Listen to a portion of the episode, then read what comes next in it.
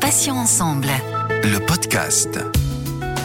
Bonjour à tous et à toutes, soyez les bienvenus. Céline avec vous sur Patients Ensemble où nous recevons des associations, des malades ou anciens malades, des experts ou encore des professionnels de santé. Et aujourd'hui, je reçois le docteur Marc Galliano, chirurgien, urologue, andrologue, cancérologue, mais également l'auteur du livre Mon sexe et moi, manuel pour comprendre et réparer son pénis aux éditions Marabout, paru le 4 mars 2020. Docteur, bonjour, bienvenue, merci d'avoir accepté notre invitation sur Patients Ensemble. Merci, bonjour Céline, bonjour à toutes et à tous. Je, je, je suis ravi de, de, partager avec vous ce moment. Le plaisir est partagé, docteur. Alors, pour commencer, est-ce que vous pouvez nous dire ce que traite exactement un andrologue? Alors, un andrologue, c'est, on va dire, pour faire simple, c'est une sorte de gynécologue pour hommes, c'est-à-dire qu'il va s'intéresser plus particulièrement euh, à la fonction sexuelle, mais aussi à l'appareil euh, génital de l'homme, alors que l'urologue, lui, s'intéresse plutôt euh, à l'appareil urinaire de l'homme. Alors, quand on parle de ménopause euh, pour les femmes, est-ce qu'on peut parler d'andropause pour les hommes? Parce que c'est vrai qu'on en parle relativement rarement, pourtant c'est une réalité.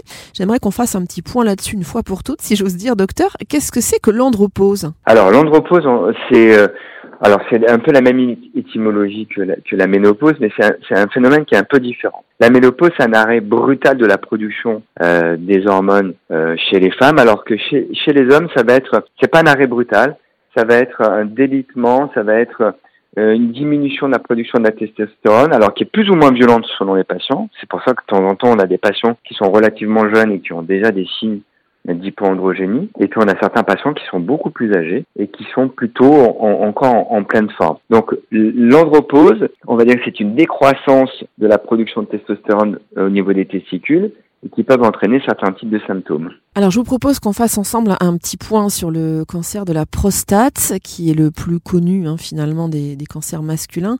Euh, quel bilan, docteur Galliano, on peut tirer sur le plan de l'avancée médicale concernant l'année 2021 Alors concernant le cancer de la prostate, en effet c'est le cancer le plus fréquent chez l'homme, hein, c'est 65 000 nouveaux cas par an. Il y a peu, environ 8000 hommes par an. Alors en 2021, le, si on doit faire un point au point de vue chirurgical, il faut quand même noter l'avancée et, et, et, le, on va dire le grand boom de la chirurgie robotique en France. Euh, où euh, quasiment tous les Français ont la possibilité d'avoir accès à une chirurgie d'excellence euh, robot assistée dans tous les hôpitaux et dans quasiment la plupart des cliniques euh, privées. Deuxièmement, il y a eu aussi euh, des avancées notables sur les hormonothérapies de troisième génération, sur les associations de chimiothérapie, d'hormonothérapie qui permettent aujourd'hui, dans des situations extrêmes de patients qui ont des cancers graves métastatiques, de pouvoir vivre beaucoup plus longtemps. Donc euh, oui, l'année 2021, c'est une, une, belle année pour, pour les progrès qui ont été faits euh, dans le traitement du cancer de la prostate. Docteur Galliano, alors hormis le cancer de la prostate, de quels autres types de cancers de la sphère urologique et génitale peut-on parler euh, chez l'homme? Alors chez les hommes, donc le premier cancer, comme nous l'avons dit, c'est le, le, cancer de la prostate. Ensuite, par ordre de fréquence, nous avons les, les cancers du rein, c'est environ 15 à 18 000 cas par an. Les cancers de la vessie ou les cancers urothéliaux qui touchent euh, le, le, les tissus qui enveloppent l'intérieur des reins, des petits tuyaux qu'on appelle les urtères et de la vessie. Et enfin, on a le, le qui, mais c'est beaucoup plus rare, euh, le cancer de la verge, c'est à peu près 500 cas par an. Et puis il faut pas oublier quand même le cancer du testicule qui touche plutôt les jeunes, hein, parce qu'il y a deux pics de fréquence dans le cancer du testicule, c'est aux alentours de 20 ans et aux alentours de 40 ans. Et on a à peu près 2500 nouveaux cas de cancer du testicule par an. Alors un cancer dont on entend moins parler, c'est le cancer du pénis. Euh, quels symptômes doivent amener à consulter, j'ai envie de dire assez rapidement, un spécialiste, docteur? Alors en fait, il n'y a pas de symptômes. Hein. Le cancer de, de, la verge, bien souvent, ce sont des lésions de la verge qui ont été négligées par le patient. Alors, il y a aujourd'hui, et j'en profite pour le dire à, toutes les mamans et à tous les papas qui nous entendent, faites vacciner vos enfants. Vos filles et vos garçons contre le papillomavirus. Aujourd'hui, depuis maintenant bientôt deux ans, l'assurance maladie rembourse le vaccin pour les garçons pour leur éviter d'avoir un papillomavirus. Alors c'est une double fonction. D'abord, ça les protégera et puis ça protégera aussi les autres. Mais en effet, de temps en temps, lorsqu'on laisse dégénérer un condylome, donc un, un condylome au départ c'est une petite verrue. Donc de temps en temps, ça peut être comme une tête d'épingle. Des fois, ça peut être un peu plus un peu plus important. Si on néglige, si on ne traite pas, si on laisse évoluer, de temps en temps, ça peut se transformer en cancer. Après, il y a d'autres raisons de développer des fois des, des cancers, hein, mettons chez les sujets plus âgés, euh, à force de faire des infections à répétition du prépuce qu'on appelle des balanites, ou parce que euh, étant très âgé, on, on, on laisse nos, les patients avec une sonde vésicale, on peut avoir des, des lésions de l'AVH qui sont souvent des cancers épidermoïdes. Donc euh, c'est un cancer qui est rare, mais bien souvent, c'est souvent lié à la négligence du patient qui voit apparaître un bouton ou une lésion et puis il laisse, il laisse et il n'ose pas en parler. Alors, même question pour le cancer de la vessie. Là encore, quels symptômes, euh, si symptômes il y a, et à quel moment est-il euh, là encore conseillé d'aller consulter?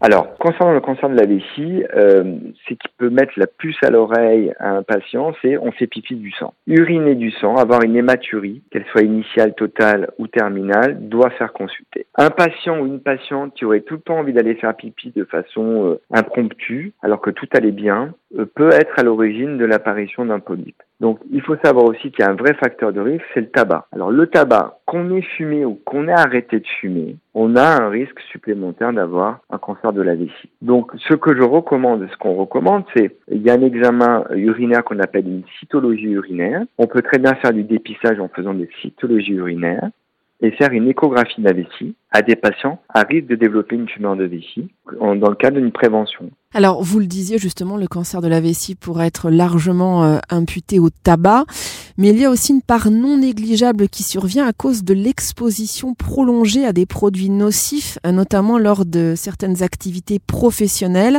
Euh, ça, c'est le résultat de, quelques recherches que j'ai effectuées. Vous confirmez, docteur Galliano? Tout à fait. Il faut, noter qu'il y a des maladies professionnelles responsables de tumeurs de, vessie. Les patients qui travailleraient dans l'industrie textile euh, dans les colorants, euh, dans les peintures euh, et qui développeraient une tumeur de vessie pourraient être pris en, charge par l'assurance maladie à hauteur de 100%. En effet, les, tout ce qui est les, les, dérivés, en grosso modo, les dérivés pétrochimiques, les expositions à ces solvants sur de longues durées peuvent entraîner l'apparition de tumeurs de vessie. Mais le vrai facteur de risque, hein, il faut vraiment le dire, c'est la tumeur de vessie, c'est le tabac. Hein, on parle souvent du cancer du poumon, mais on, oublie de dire, de prévenir les jeunes euh, qui se mettent à fumer euh, que non seulement c'est un facteur de risque de tumeur de vessie, mais malheureusement, même si on arrête de fumer, ce facteur de risque n'est pas diminué avec le temps. Donc il faudra continuer même, éventuellement, si on a été un très gros fumeur, de se faire surveiller sa vessie par des cytologies, une échographie au moins de façon annuelle. Alors dépister précocement et correctement prise en charge évidemment,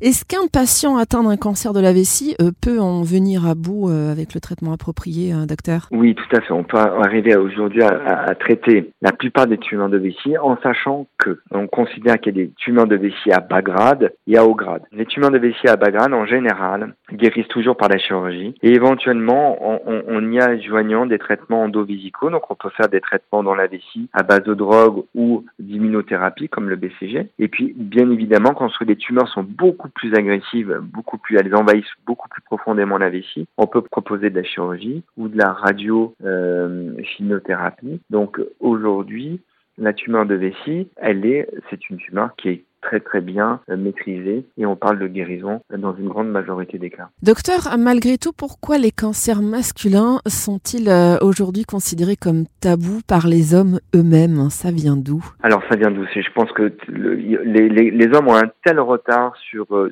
sur sur la santé, sur leur santé en général par rapport à, aux femmes, puisque sociologiquement la charge mentale de la santé repose sur les femmes parce que dès l'âge de 13 ans, 13-14 ans, euh, on a éduqué les, les, jeunes filles à aller voir un gynécologue pour parler des problèmes de contraception, des problèmes de règles. Donc les femmes sont habituées très tôt à être dans un environnement médicalisé et donc ça leur pose aucun problème de d'exposer leurs symptômes, d'aller voir un médecin, de discuter entre elles de leurs problèmes de santé. Un homme, lui, bah, il est tout puissant, il va jamais voir un médecin, ou quand il va voir un médecin, c'est parce qu'il a déjà un problème. Et lorsqu'en médecine, on veut faire de la prévention, il faut arriver quand les problèmes sont tout petits, ou même des fois avant les problèmes. Et pour un homme, en effet, il n'a pas euh, encore les habitudes ancrées, euh, comme chez les femmes, de consulter régulièrement un médecin, de faire attention à sa santé, et de prévenir évidemment euh, éventuellement l'arrivée de cancer en se faisant surveiller régulièrement. Est-ce qu'il y a une bonne nouvelle ou un nouvel espoir dans le domaine de l'avancée scientifique, de la recherche médicale que vous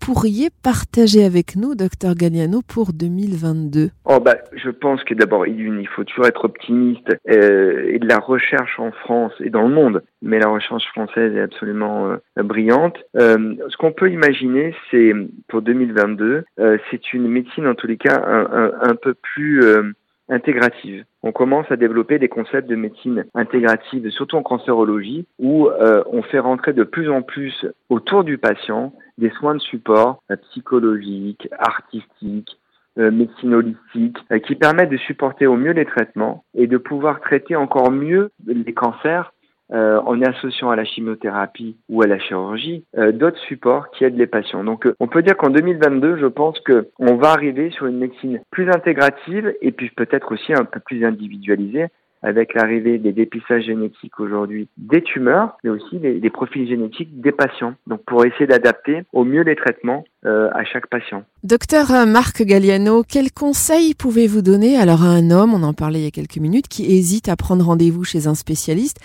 Est-ce qu'il existe une préparation psychologique particulière qui pourrait l'aider efficacement? Alors, je pense que préparation psychologique, c'est un, un, bien grand mot, mais en tous les cas, euh, un homme qui, qui, commence à prendre conscience c'est lorsqu'on on est jeune que les choses se jouent, c'est-à-dire que quand on prend des bonnes habitudes, des bonnes, des bonnes habitudes, c'est-à-dire que on fait attention à son corps, on fait attention à sa santé, on fait attention à son environnement. Ça veut dire quoi? Je fais régulièrement du sport, euh, j'essaie de manger sainement, bon, je peux de temps en temps boire un verre d'alcool, faire la fête, enfin. Mais et dans ces bonnes intentions, tiens, je vais voir un médecin de temps en temps. Et on va faire un bilan, je vais lui parler de mes problèmes. Alors c'est pas que des problèmes physiques, ça peut être aussi des problèmes psychologiques. Donc si on a, si on a, si les hommes arrivent à intégrer que le médecin est là pour l'aider. Alors moi je parle de l'andrologie parce que c'est vraiment le spécialiste dédié à l'homme. Hein, donc c'est aussi le bien vieillir, c'est la sexualité, c'est aussi le bien-être.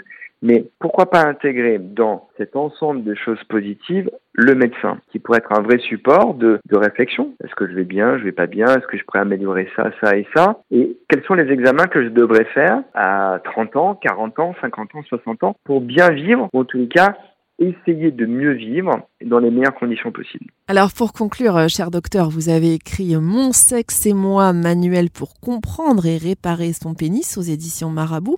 Que va-t-on pouvoir trouver dans ce livre concrètement? Alors ce livre, euh, il a été vraiment euh, écrit pour les hommes. Alors pas que pour les hommes en tous les cas, pour essayer justement de dédramatiser, d'expliquer le plus simplement possible comment on fonctionne. Parce que, en effet, du moment où on comprend comment on fonctionne, on peut euh, analyser mieux les petits soucis, gérer un peu mieux ces petits soucis et facilement essayer d'en parler plus facilement. Parce que les problèmes d'érection, souvent on mélange les problèmes euh, symboliques on associe la masculinité, la virilité, on met du fantasme, alors qu'il y a, euh, on peut avoir des problèmes d'érection à cause de, de, de, problèmes de santé. Donc en fait, il y a, il y a plein plein de de, de, de, fausses idées qu'on essaie de détricoter avec Rika Etienne. On essaie d'expliquer simplement les, les choses aux hommes pour les amener à avoir euh, un outil pour mieux se comprendre et éventuellement pour aller consulter peut-être plus facilement aussi. Docteur Marc Galliano, merci euh, infiniment d'avoir accepté de participer à cet entretien. C'était très instructif. Je rappelle euh, que vous êtes chirurgien, urologue, andrologue, cancérologue et on l'a vu, l'auteur du livre Mon sexe et moi, manuel pour comprendre et réparer son pénis aux éditions du Marabout. Bonne journée docteur et à bientôt sur Patients Ensemble. Merci infiniment, merci. Bonne fin de journée. Au revoir. Et merci à vous, chers auditeurs et auditrices, pour votre fidélité. On se retrouve mardi pour un nouveau podcast, un nouvel invité et bien sûr un nouveau sujet. Vous pouvez retrouver nos podcasts deux fois par semaine, mardi et jeudi, en ligne dès 9h sur patient avec un s-ensemble.fr, mais également sur les plateformes de téléchargement Spotify, Ocha, Deezer, Apple et Google Podcast. Passez une excellente journée, je vous dis à bientôt et d'ici là, prenez bien soin de vous et des vôtres. Salut, salut. Patients ensemble. Le podcast.